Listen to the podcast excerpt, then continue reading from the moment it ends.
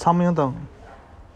春的下午，极光屯唯一的茶馆里的空气又有些紧张，人们的耳朵里仿佛还留着一丝细微沉实的声音声息。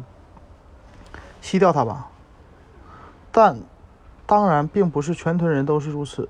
这屯上的居民是不大出行的，动一动就须查黄历，看那上面是否写着“不宜出行”。倘没有写，出去也需先走喜方神，迎吉利。不拘禁禁忌的坐在茶馆里的，不过几个以豁达的自居的青年人，但在谪居中。谪居人的意中，却以为个个都是败家子。现在也无非就是这茶馆里的空气有些紧张，还是这样吗？三角眼的，三角脸的拿起茶碗问：“听说还是这样？”方头说：“还是尽说吸掉它，吸掉它。”眼光也越加发散了。见鬼！这是我们屯上的一个大害，你不要看得。微细，我们倒应该想个法子来除掉它。除掉它算是算什么一回事儿？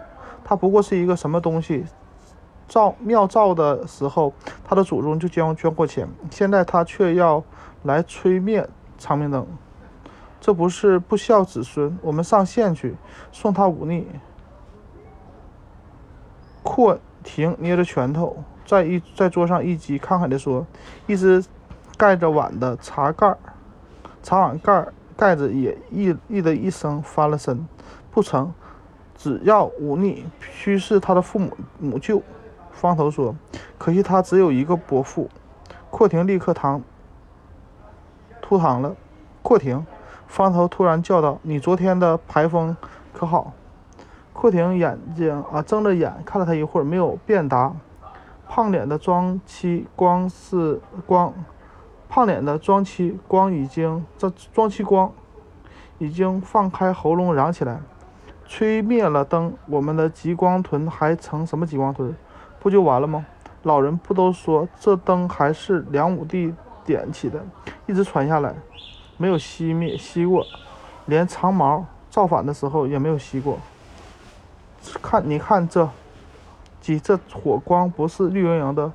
外路人经过这里的都要看一看，都称赞：“咦，多好啊！”现在他现在这么胡闹，什么意思？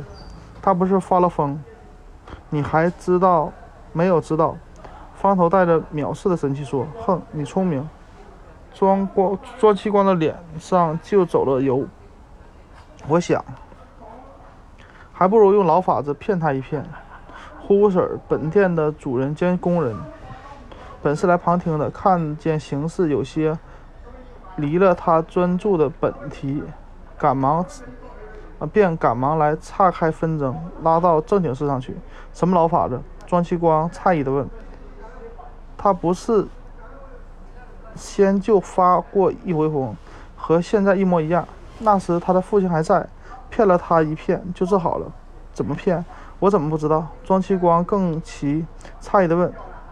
你怎么会知道？那时候你们都还是小把戏呢，单知道喝奶拉屎。便是我那时也不这样。你看我那时的一双手，真是粉嫩粉嫩。你现在也还是粉嫩粉嫩。方头说：“放你妈了个屁！”挥舞婶怒目的笑了起来。莫胡说，我们讲正经话。他那时也还年轻年轻嘞，他的脑子也有些发疯的。听说有一天他的祖父带他进。社庙去，叫他拜社老爷，温将军王灵官老爷，他就害怕，硬不拜，跑了出去。从此便有些怪。后来就像现代人一样，一人总一见人总和他商量吹灭正殿上的长明灯。他说熄了，便再不会有蝗虫和灾病，真是像一件天大的正事嘞。大约那是鬼祟附了体，怕见正路神。神到了，要是我们会怕见杜老杜老爷吗？你们的茶不冷吗？兑一点热水吧。好。他后来就自己闯进去要吹灭，他的老子又太疼爱他，他的老子又太疼爱他，不肯将他锁起来。呵，后来不是全屯都动了公愤，和他老子去吵闹吗？可是没办法，幸亏我们家的死鬼那时还在，给想了一个法子，将长明灯用厚棉被一围，漆黑黑的，领他去，说是已经熄灭了。哎，这真亏他想得出来。三角脸吐了一口气，说：“不不胜感激之自是是的，费什么这样的手脚？”库廷愤愤地说：“这样的东西打死了就完了。”下，那怎么行？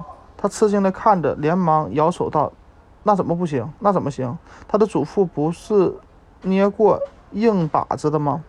阔廷立刻面面相觑，觉得除了死鬼的妙法以外，也为时无法可想了。后来就好了，好了的。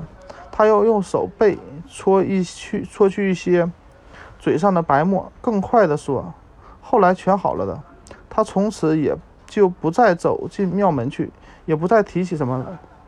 许多年不知道怎么，这回看了赛会之后，不多几天又疯了起来。哦，同先前一模一样。午后他就走了过来，走过这里，一定又上庙里去。你们和四爷商量商量去，还是再骗他一骗？那灯不是梁武帝点起来的吗？不是说那灯一灭，这里就要变海，我们就要就都要变泥鳅吗？你们快去和四爷商量商量吧。要不，我们还是先到庙前去看一看。方头金方头就说着，便轩昂的出了门。阔廷和庄七光也跟了跟着出去。三角脸走的最后，将到门口，回过头来说道：“这回就记了我的账，忍入他。”灰五婶答应着，走到东墙下收拾一块木炭来。就在墙上画有一个小三角形的和一串短短的细线的下面，划贴了两条线。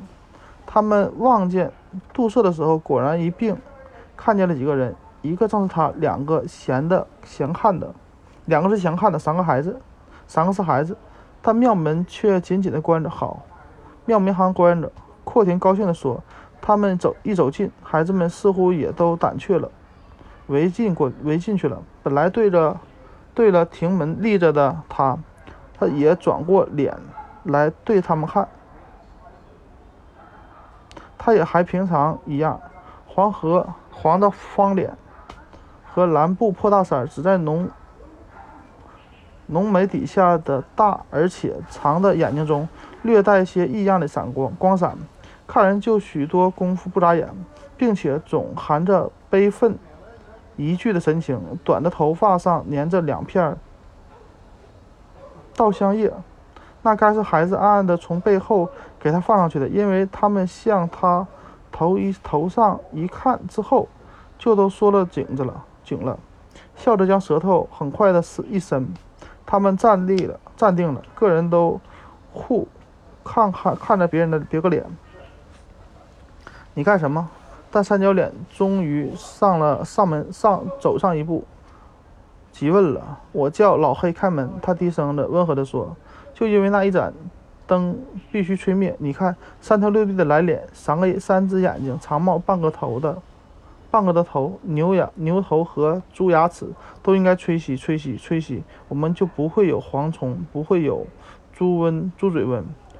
嘻嘻胡闹。”阔廷轻妙地笑了出来：“你吹熄了灯，蝗虫还会还要多，你就要生猪嘴瘟。”嘻嘻。庄七光也陪着笑。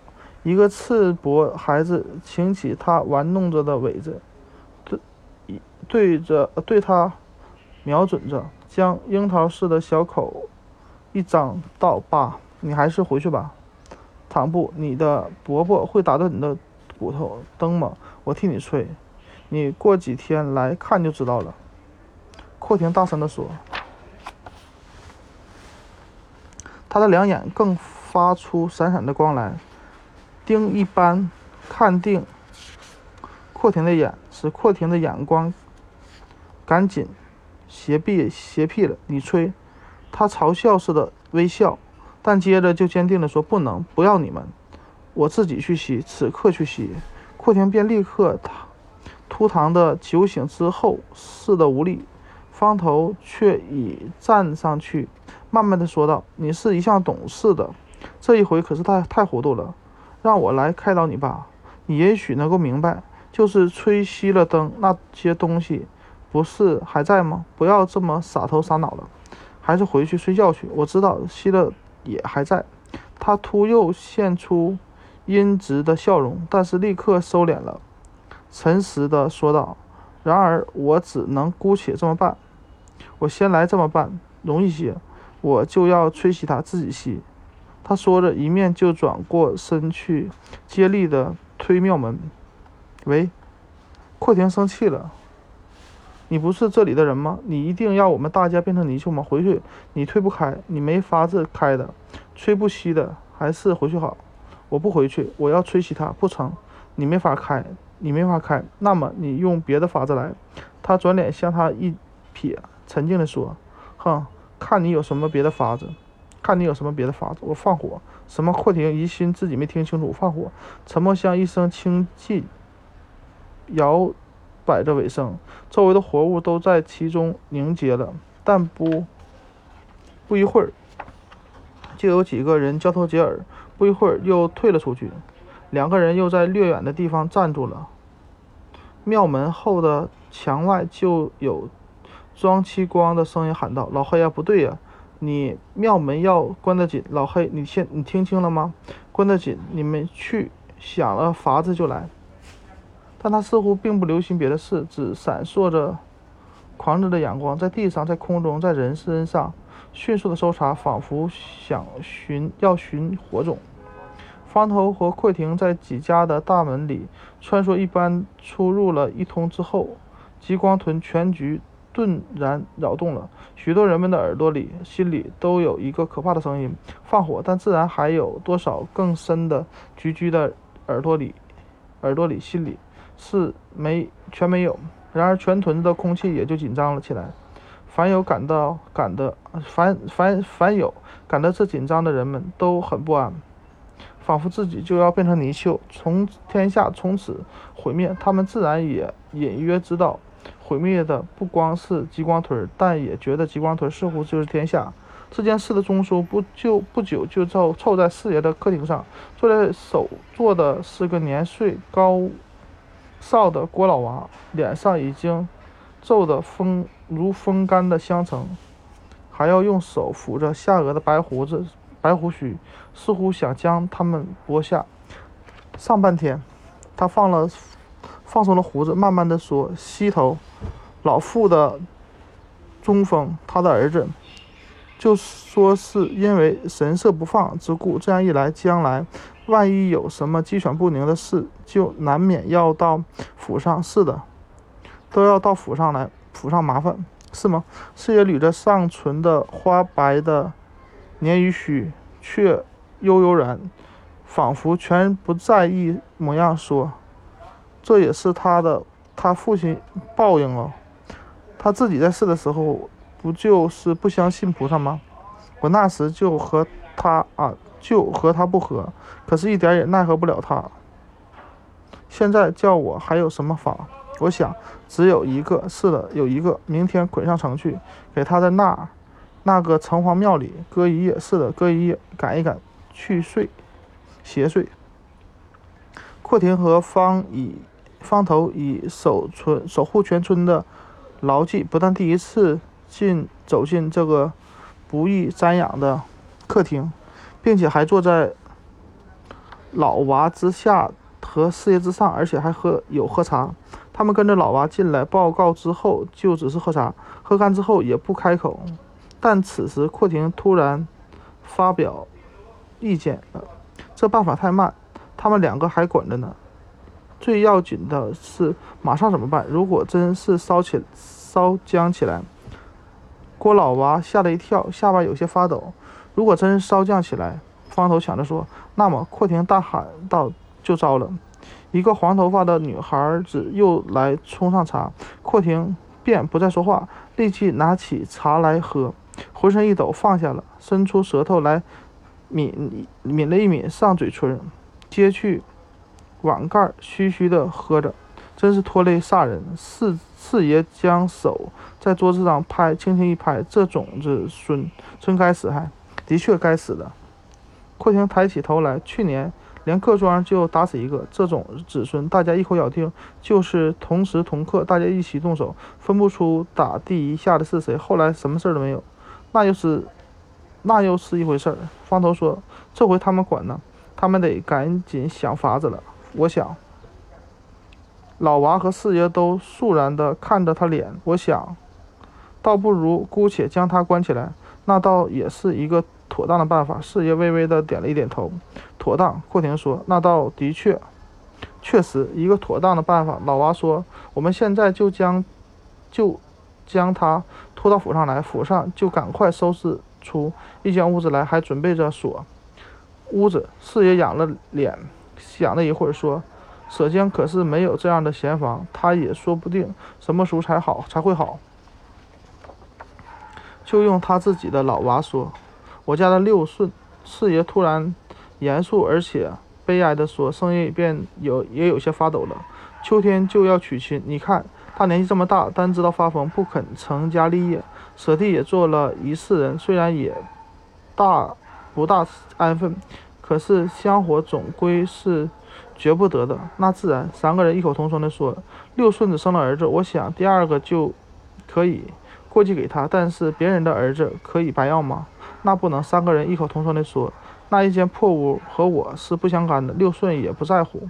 可是将亲生的孩子白白送人给母亲的，怕不能就这么松爽吧？那自然。三异口同声地说。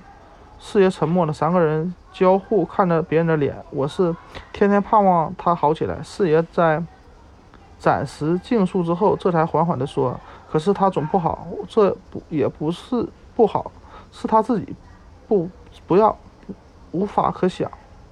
就照这么一位所说所说似的关起来，免得害人出他父亲的丑，也许倒反好，倒是对得起他的父亲。那自然。”阔亭感动地说：“可是房子，庙里没有闲房子。”四爷慢腾腾地问道：“有？”阔亭恍然大悟：“有。进大门的西边那一间就空着，只有又只有一个小方山，出木直山的，绝技挖不开，好极了。”方娃、老娃和方六、方头也顿然都显出了欢喜的神色。阔亭吐了一口气。尖头嘴唇就喝茶。到了黄秋黄昏时分，天下已经太平，或者竟是全都忘却了。人们的脸上不紧不特一不紧张，并且早退尽了先前的喜悦和痕迹。喜悦的痕迹在庙前，人们的足迹自然比平时多，但不久也稀少了。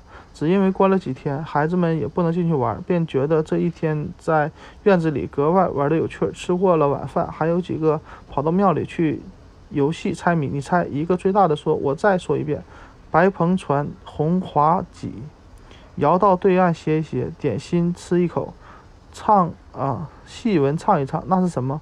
红几的一个女孩说：“我说出来吧，那是慢一慢。”生窗，生带头窗的说：“我猜着是。”航船，航船，赤膊的也道和航船最大的道，航船是摇橹的，他会唱文戏？我你们猜不着，我说出来吧，慢一慢。赖头窗还说，哼，你猜不着，我说出来吧，那是鹅鹅。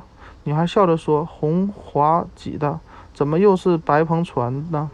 赤膊的问，我放火。孩子们都吃惊，立时记起他来，一起注视西厢房，又看见一只手。搬着木山，一只手撕着木皮，期间有两只眼睛闪闪的发亮。沉默只是一只一瞬间，赖头窗突而发一声喊，拔步就跑，其余的也就也都笑着嚷着跑出去。